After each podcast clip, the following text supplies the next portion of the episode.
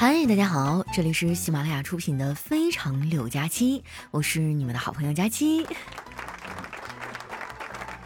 今天啊是六一儿童节，在这儿呢祝大家节日快乐哈！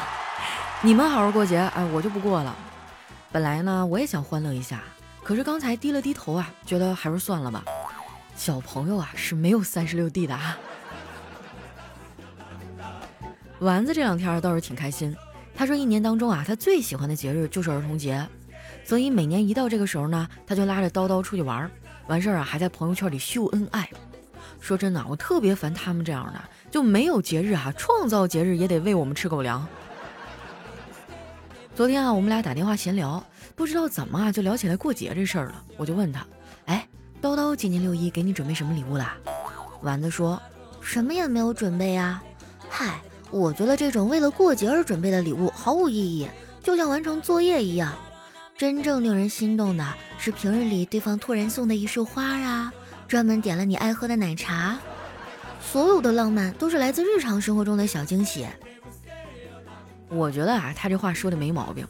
很多时候呢，我们要的仪式感啊，不是要摆多大的阵仗，只是要对方去花心思啊，我们就已经很开心了。但是能做到这点的人啊，真的很少。平时跟闺蜜聊天呢，她们也经常吐槽自己老公，我已经见怪不怪了。昨天呢和丸子聊完天啊，我打算早点睡，没想到我刚躺下，我一小姐妹啊就给我打电话，接起来就听见她在那头呜呜哭啊。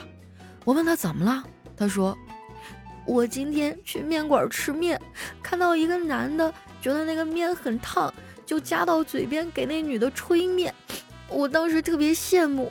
心想我老公要是这么体贴就好了，结果仔细一看，还真是我老公。哇，这也太惨了！我这个闺蜜哈，真的挺不容易的。当初她怀孕的时候呢，反应特别大，整个人憔悴的不行啊。后来月份大了呀，才好了一些。我记得她怀孕七个月的时候吧，我去看她，她跟我抱怨了半天，有一句话我到现在还记得，她说。我现在的状况啊，是里面的人想出出不来，外面的人想进进不去。听他这么哭啊，我也挺难受的，手足无措的安慰了半天，没想到啊，他哭了一会儿自己就好了。哎，我还觉得挺不可思议的，就问他：“你想通啦？”他说：“没有，但是不想了，我得睡觉了，明天还得上班呢，我不能在休息或者节假日难过，因为这是属于我自己的时间。”难过就要在工作日难过，我得学会带薪 emo。其实啊，他早就知道自己的婚姻出现了问题啊，对方确实不是一个值得托付终身的人。他俩谈恋爱的时候呢，我就感觉不对劲儿，我觉得对方啊根本就不喜欢我闺蜜啊，他太抠了，喜欢一个游戏都会想给他充钱，那喜欢一个人怎么会舍不得给他花钱呢？当然了，凡事不能走极端。哎，我觉得两个人谈恋爱啊，最重要的就是要平等，不能太高冷啊，也不能去做舔狗。说实话，如果对方不喜欢你，你干啥都费劲儿。想靠感动获得爱情啊，那真的太难了。前一阵儿五二零那天嘛，我朋友有事儿哈，让我替他送了两个小时的外卖。哇，接的好多单啊，都是舔狗点给女神的，都是拒收。你们能想象吗？就短短两个小时，我含泪喝了六杯奶茶，吃了四根哈根达斯，外加两顿烧烤。我去，那天把我给撑的啊，我差点都走不动道了。晚上躺在床上，撑得我翻来覆去睡不着。后来还是爬起来吃了点助眠的药，才勉强睡了。说出来你们可能不信哈，我其实经常失眠。要是第二天有啥事儿哈，那我头一天晚上准睡不着。之前呢，有一次要赶早班飞机，我老早就上床躺着了，结果翻来覆去哈就是睡不着。后来没办法呀，我就数羊啊，数到第七十八只的时候，狼来了。我看着羊群疯狂逃窜的样子啊，我就想，哎呀，这肉一定很筋道吧。于是呢，我就打开美团点了二十根羊肉串儿。失眠啊，真的是我减肥路上最大的绊脚石。每次睡不着啊，我都要吃夜宵。说来也奇怪啊，吃完夜宵我就能睡着了，就搞得我那段时间啊胖了整整十斤，整个人都圆了。最近疫情呢也控制的差不多了，不久的将来啊，我肯定要出差啊去做线下活动的，所以这几天呢我一直在减肥啊，天天吃菜叶子。我爸看了就挺心疼的，跟我说：“闺女啊，我怎么感觉你最近脸色发黄啊？”听他说完啊，我就照了照镜子，发现了说的没错啊，确实是有点发黄。于是呢，我就上网百度了一下，面色发黄是什么原因啊？结果下面有一神回复啊，亮瞎了我的狗眼。他说：“面由心生啊。”后来啊，我就改变了减肥的方式啊，开始运动减肥。说到这个呢，我得跟大家普及一个知识点，就是当你家的小仙女啊，从柔弱突然变得女汉子起来，不要担心。他可能啊，只是因为跳了刘畊宏的操。当你家的老爷们儿啊，从豪放突然变得娇羞起来了啊，也不用担心。他可能啊，只是看了甜心教主王心凌的舞蹈。啊，最近王心凌真的太火了，我打开音乐软件啊，排名前十的歌里有九首都是她的。昨天啊，我去健身房锻炼，居然看到一堆男人啊，在那跟着电视跳王心凌的《爱你》，场面可以说是非常的壮观了。后来我都忍不住啊，凑过去跟他们一起跳。在我旁边跳舞的是一个挺帅的小哥哥。跳完之后啊，我就忍不住过去搭讪。他看了我一眼，捂着胸口说他胸口不舒服。这种关心小哥哥的机会，我怎么能放过呢？对吧？于是呢，我就趁机摸了一下。我说：“哎，感觉挺舒服的呀。”运动完之后啊，我整个人都累瘫了。结果回家刚进门啊，妮妮就拿着故事书来找我啊，非让我给她讲故事。我去卧室瞄了一眼啊，发现我哥和我嫂子啊已经睡着了。没办法呀，我只能拿过故事书。那天哈讲的是青蛙王子的故事啊，妮妮听得特别认真，还说将来啊也要让仙女把青蛙变成王子。哎呀，这就是小孩的世界啊，太单纯了。我们大人啊，只希望仙女能把青蛙变成金子。哄完妮妮啊，我就回屋睡觉了。睡前呢，照例刷了一会儿手机啊，然后就看到小黑啊发了一条新的朋友圈，内容是“海底月是天上月，眼前人是心上人”。哇，本来挺文艺的一句话，结果往下翻呢，我就看到了丸子的评论，差点没给我笑死。他说：“我记得这好像是一副对联啊，上联是‘海底月是天上月’，下联是‘眼前人是心上人’，横批。”都捞不着，你说你多损啊！这山上的笋都让他给夺完了。我看小黑迟迟没有回复啊，就给他发了一条微信，我说：“黑哥啊，难道这次又是你的一厢情愿？”小黑说：“那有什么办法呢？我就是喜欢长得好看的呀，可是他们都不喜欢我。”我说：“那你也不能当舔狗啊！”哎，这次啊，我喜欢的是个警花，当警花的舔狗算不算是警犬啊？我想了想，说：“嗯，应该不算，人家警犬都是有编制的。”后来啊，我又跟小黑聊了一会儿，了解到这次呢，他还有一个强有力的竞争对手。我看他有点自卑啊，就鼓励他：“黑哥，不行就拼一把，没准能赢呢。”小黑说：“拉倒吧，我拿啥跟人比啊？他吃肯德基从来不看星期几。”其实啊，小黑已经成功一大半了，因为女孩的爸爸特别喜欢他。这次黑哥呀，算是下了血本了，不仅天天陪老爷子下棋，还投其所好，给老头啊买了好多郎酒。老爷子啊是郎酒的忠实粉丝。最近呢，老头参加了郎酒的寻郎记活动，还让小黑啊帮忙录了视频。不得不说呀，郎酒的这次活动真的挺不错的，规则呢也很简单，参与方式啊有三个啊。假如说呢你是书法爱好者。啊，或者你平时挺爱写字儿的啊，你可以书写、设计、创意啊，写这个郎字儿啊，在生活中呢，或者诗词中啊，寻找郎酒的身影，或者呢是讲述你与郎酒啊不得不说的故事，并且在抖音啊、微博啊，或者是微信视频号带话题“寻郎记”发布短视频，这个郎呢就是郎酒的郎啊，也是情郎的郎，就有机会得到郎酒。看到了奖品啊，我才知道大家的积极性为什么这么高。这次的一等奖啊是价值一万两千五百元的郎酒一瓶，哇，还有郎酒浓酱煎香礼盒啊，郎牌特区鉴赏十二等等奖品啊，总价值高达五百万。不瞒你们说啊，我都心动了，已经开始练字儿了。不是我吹哈，我现在觉得我这个狗爬体的郎字儿，都一天比一天进步了啊，是越来越好看，真的很有创意，没准交上去我就能得奖了。这个活动呢，到三号就截止了，想参加的小伙伴呢，抓紧时间。我这边呢，已经收到很多粉丝的投稿。哎，然后我惊奇的发现啊，原来很多人呢都和郎酒有故事，有因为郎酒结缘哈，最后走到一起的，有用郎酒尽孝心的啊，还有饮酒思乡的。郎酒呢，已经不再只是简单的一瓶酒了，它承载了很多人的情感和回忆。我最近一次喝郎酒啊，是在一个小餐馆里，那个时候呢，哈尔滨刚解封不久，疾控中心啊建议大家在餐馆就餐的时候呢少说话，尽量用眼神交流。所以那天啊，我全程都在跟那个餐馆老板眉来眼去。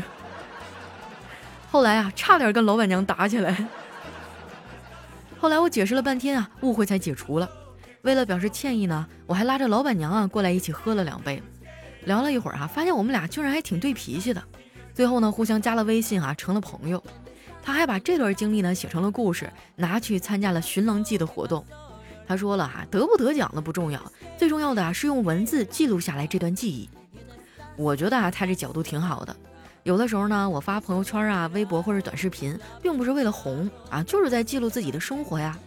等哪天我老了，走不动了，哎，我就躺在摇椅上，慢慢的翻手机，还在那儿回忆我的青春。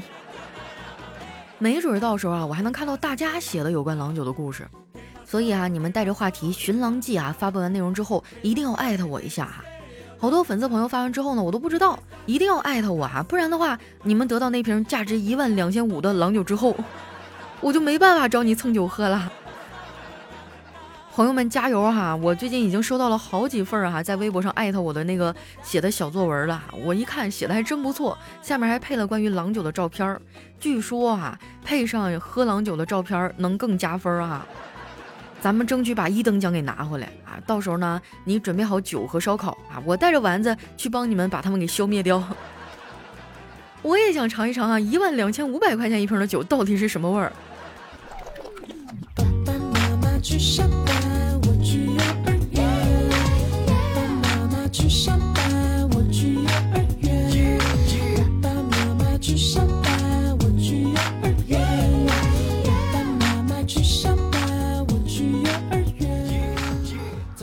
感觉儿童节放这首歌还挺应景的哈，来自路虎的《爸爸妈妈去上班，我去幼儿园》。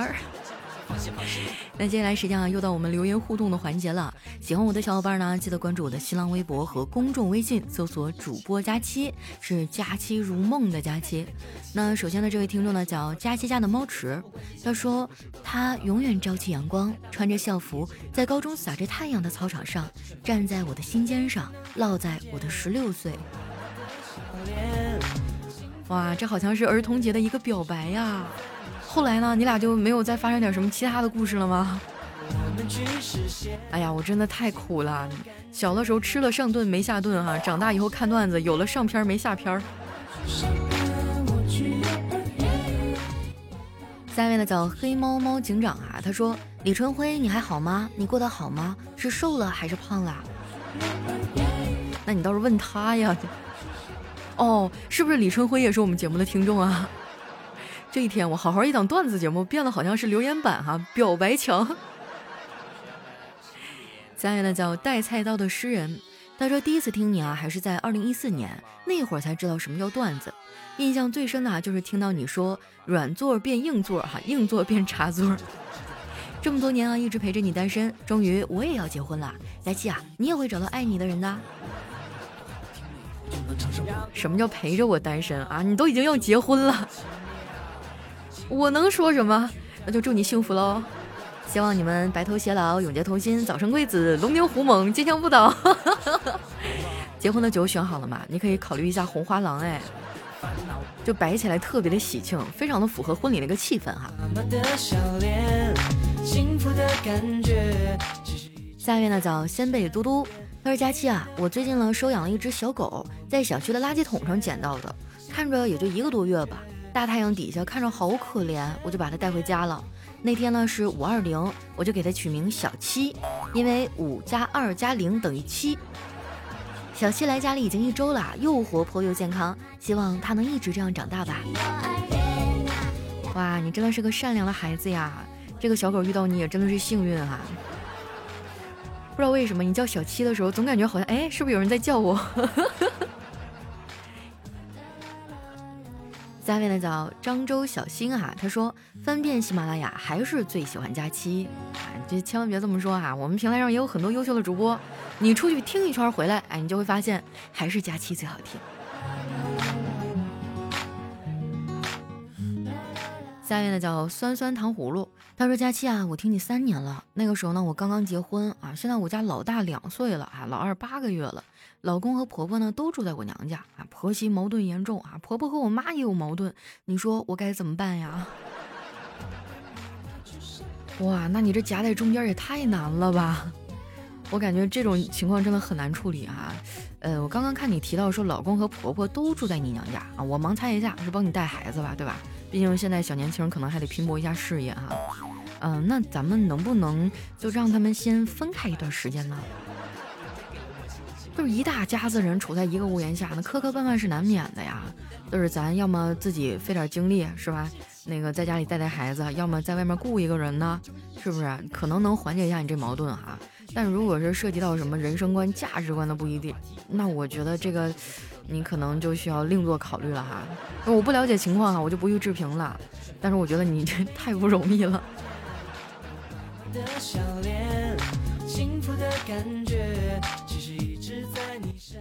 下一位呢叫私人此心光明，而佳期啊，最近两期节目都有提到郑州，期待你下次光临郑州，永远欢迎你。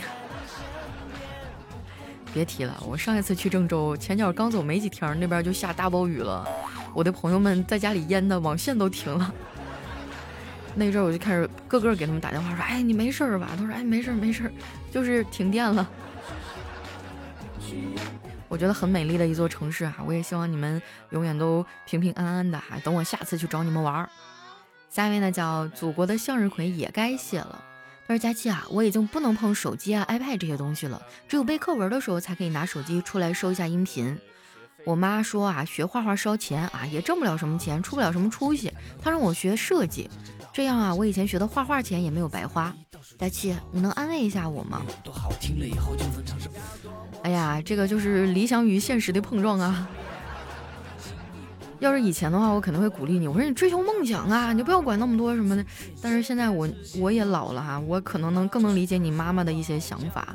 就现在单纯的学画画去谋生啊，去养活自己，其实最后找的工作可能也都是设计端的哈，甚至就是你最后从事的工作跟你现在所学的东西完全不搭嘎。嗯，如果说咱们家那个条件一般啊，咱就普通人家的话，我建议你呢，你可以嗯稍微听一听你妈妈的话呢，就是你的爱好，等你八十岁的时候还是你的爱好啊，你依然可以追寻它。但是首要的，咱是不是得先养活自己啊，对不对？你并不是放弃它了，你只不过是把它稍微的延后一点了啊。当然了，以上仅代表个人观点啊，来自一个被社会毒打过的社畜。下面呢叫五颗帕尔啊，他说有一天呢，我走在路上看见了一个神灯啊，我就上去一顿蹭啊，然后那个灯神就出来了，说可以满足我一愿望，我当时就激动了，我说我想要一个别墅。那灯神撇撇嘴说，你能不能许点靠谱的愿望啊？我要是有别墅，我还能住在这灯里，没毛病啊，这年头的房价，灯神都扛不住。下面呢叫佳期说我不好看，哎，我可没说过这话啊。他说呢，我是山东某个学校里啊学厨师的，因为我们几乎每个人啊都一把菜刀，所以学校里啊很少有人敢欺负我们。有一天呢，有两个小子还不知道什么专业的，太不长眼了，居然打了我们一同学。我们十多个人啊，一人拿着一把菜刀出去啊，吓得那俩小子屁滚尿流的跑了。就在我们觉得打了胜仗、欢呼雀跃的时候，突然对面开过来十几台挖掘机。那我知道了，你们是新东方和山东蓝翔打起来了是吧？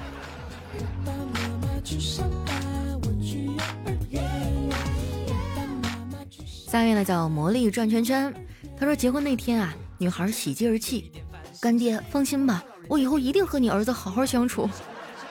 干爹说，都这个时候了，怎么还叫干爹呢？他连忙改口说，放心吧，老公，我以后一定和咱儿子好好相处。太乱了，太乱了！哎呀，我这单核处理器已经处理不了这么复杂的社会关系了。下面呢叫小奥啊，他说下午呢去公园玩儿，这公园里啊有几匹铜马雕塑啊，当天白天是暴晒呀，陪孩子玩的很高兴。这时候呢来了一对父子，这儿子没多大，还穿着开裆裤呢。当爹的举起儿子，直接按到了暴晒一天的这个铜马的背上啊！这孩子瞬间大哭。这时候呢，当爹的还拿出数码相机，对孩子说：“宝贝儿，别哭啊，乐一个。”大叔，如果你裤裆熟了，你能乐得出来吗？啊，这大概就是爸爸带娃和妈妈带娃的区别啊，简直太不靠谱了。哎，说到这个啊，我有一疑问，就是以前我听过一说法，说男生啊刚出生的时候都是有三颗蛋蛋的，真的吗？然后后来慢慢长大以后，中间那颗就孵出小鸡了。了吗？呃，学费下面呢叫黑泽明，他说昨天晚上下暴雨啊，天空啪啦一声巨响，这媳妇儿吓得直往我怀里钻。老公，我怕。我抱着媳妇儿说，打雷怕啥呀？这么大人了，你看咱儿子那么小都不怕。一转身啊，我操，我儿子呢？一瞅床下，看到我儿子紧紧的搂着我们家二哈。就知道爸妈是真爱，孩子是意外啊！关键时刻还是家里的狗子靠谱。下一位呢叫我是托尼，他说在这个世界上呢有这么一类人，他们表面上跟你和和气气的啊，显得特别懂你，最后做出的事儿呢却总是与你的意愿和初衷有着天壤之别，并在一段时间内啊给你带来难以估量的、无法挽回的损失。你生气，你无奈，但是你却拿他毫无办法。你只得寄托于时间的流逝啊，让伤痛慢慢愈合。这一类总和你作对的人呢，就是理发师。我的天哪，我就是因为我是齐刘海嘛，我每次去剪头发的时候，基本上都找那固定的一个人，因为其他人我很难跟他们去形容哈，怎么把这头发剪好。我感觉这个默契度真的很重要啊。我一般一搬家的时候就会特别苦恼啊，因为。就是总总会经历那么一段时间，被不同的 Tony 哈在我头上兴风作浪，然后丑到想哭的那个时期。下一位呢叫佳期的雨熙啊，他说语文课上啊，老师说，小明，请你把如果每一滴水都能代表一个祝福，那我送你一片海洋，做成一个仿句练习。小明说，嗯，如果每一朵花都代表一个祝福，那我会送你一个花圈。瞬间全班轰动啊！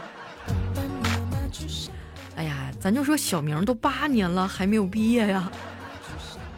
我有生之年最大的愿望就是看到小明上大学。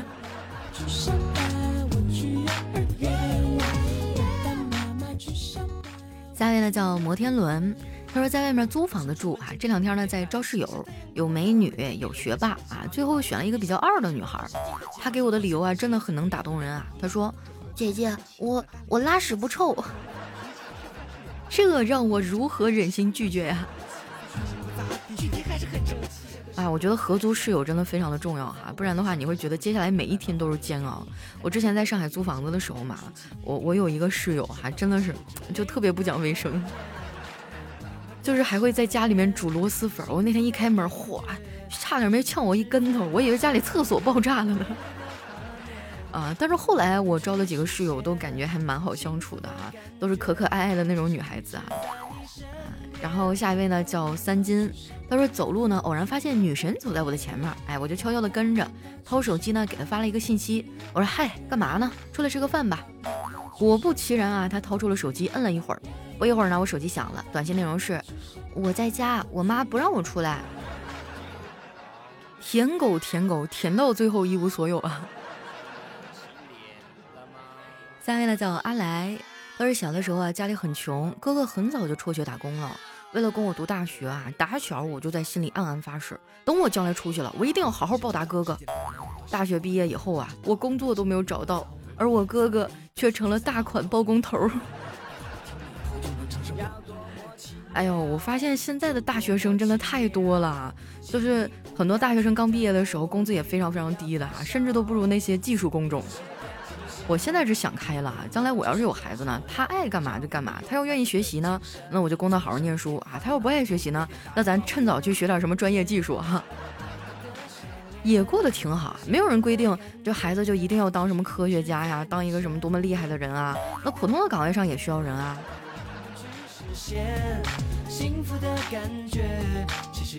下面呢叫独家追妻。他说小的时候啊，班上有个小伙伴爸妈离婚了，两边的大人都心疼他，就给他买了好多玩具、衣服还有零食，看着就让人眼红。终有一天啊，我忍不住了，跟我爸妈说：“要不你们也离吧。”后来啊，我爸妈冒着计划生育啊被单位开除的风险生了我弟。他们说哈，总感觉我有点靠不住。下一位呢叫众望啊，他说我刚到一个新单位啊，听同事们说我们领导呢非常关心下属。他们说啊，领导非常关心他们的脚部健康，经常给他们穿小鞋。还有呢，也关心同事们的眼部健康，动不动呢就给他们上眼药水。最让我期待的是，领导喜欢让我们吃饭的时候打包啊。听同事们说了，领导经常说啊。信不信我让你们吃不了兜着走？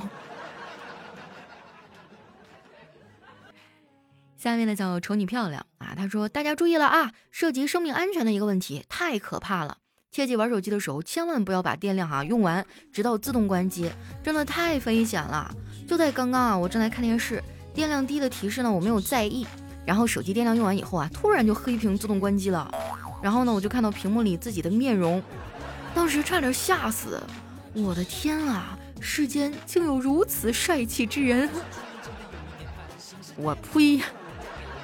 是世间竟有如此厚颜无耻之人吧？下一位呢叫佳期，你微笑时很美。她说晚上跟老公在客厅看电视啊，很晚了，老公说睡觉啊，我就跟他耍赖，老公我要你抱我进去。老公看了看我，说算了吧，祖宗啊，我还是把床给你搬出来吧。哎，我听说就是两口子结婚以后都会慢慢变胖哈，这个叫幸福肥是吧？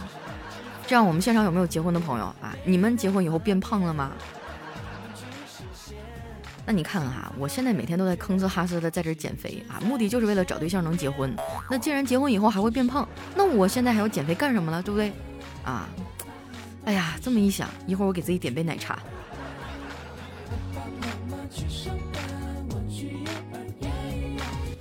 下一位呢，叫我爱王心凌。他说：“所谓浪费的时间啊，没准就是生命中最好的时光。比如卖个萌啊，发个呆啊，陪着孩子遛个弯儿啊，打游戏啊，看比赛啊，看看文艺片啊。你觉得怎么好就怎么过呗，也不用在意这儿在意那儿的。一辈子这么短，怎么精彩怎么来。如果别人过来告诉你啊，你应该这样，你应该那样，你就微笑着说，老子乐意。对呀，拒绝焦虑从我做起哈。”其实我们身上很多的烦恼啊、压力啊，都是来自外界一些乱七八糟的评价，但这跟我有什么关系呢？你就做自己啊，怎么开心怎么来。来看一下我们的最后一位啊，叫快乐的小咸鱼。他说小芳啊比较胖，最近呢一直在减肥。这天啊，她就发现自己轻了两斤啊，不禁兴奋的对她老公报喜。但是老公呢却不以为意。小芳就问了：“我轻了两斤啦，你怎么不高兴啊？”老公说。我问你啊，你喜欢的宝马降价二十块钱，你会高兴吗？就是基数太大哈，大山挖块土。那我觉得你这也太打击人了，你应该鼓励一下他呀。好了，那今天留言就先分享到这儿了啊！喜欢我的朋友记得关注我的新浪微博和公众微信啊，搜索主播佳期啊。如果说你也是喝酒的爱好者哈，如果说你也喜欢书法啊，或者喜欢设计啊，喜欢写诗啊等等哈，可以参与一下我们的寻郎记活动。郎呢是郎酒的郎，也是情郎的郎啊。用文字啊，或者是你写的书法呢，来记录一下和郎酒相关的东西呢，然后在微博呀、什么抖音啊、微信视频号啊，带上话题“寻郎记”发布短视频，就有机会得到总价值高达五百万的礼物。就是发完以后记得艾特我一下哈，这样的话我就能尽快的帮你把你这个参赛作品送上去了。我有一个预感啊，这次的一等奖一定会在我的听众里面产生。那祝大家好运喽！我是佳期，我们下期节目再见。